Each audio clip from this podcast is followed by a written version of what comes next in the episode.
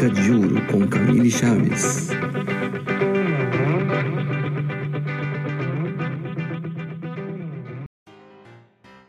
Pomada contra assadura resolve mesmo? Pessoal trouxe três ideias, três modelos de pomadas comercialmente conhecidas, assim, longe de mim enaltecer uma em relação à outra, mas é mais para vocês terem uma noção do que realmente importa quando a gente fala de prevenção de lesões relacionadas à incontinência, né? Urinária ou intestinal. Então é importante que tenha pelo menos esses três componentes: a vitamina A, a vitamina D e o óxido de zinco, que pode vir dessa forma ou que pode vir assim, ó. Peraí, aqui ó, colecalciferol, retinol né?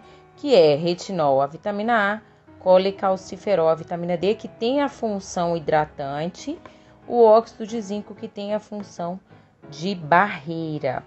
Mas eu trago uma ressalva para esta, este perfil de composição, onde existe só o óxido de zinco e um antimicótico, né, um antifúngico, no caso aqui a nistatina.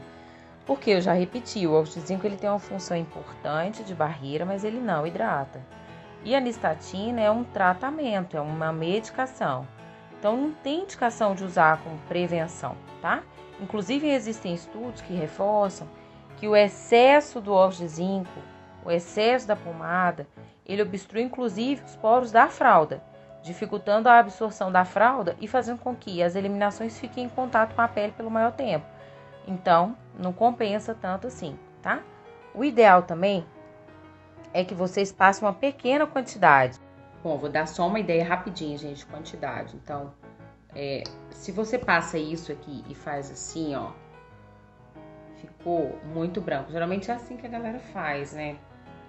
Então, se fica tudo branco, não dá pra você ver o tom que a pele tá não vale a pena, você está usando muito. O ideal é que essa pomada, inclusive qualquer pomada contra assadura, ela fique transparente.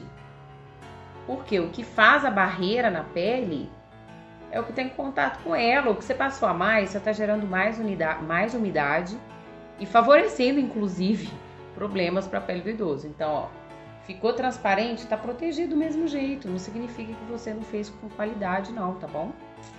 Beijo, beijo, gente. Fiquem bem.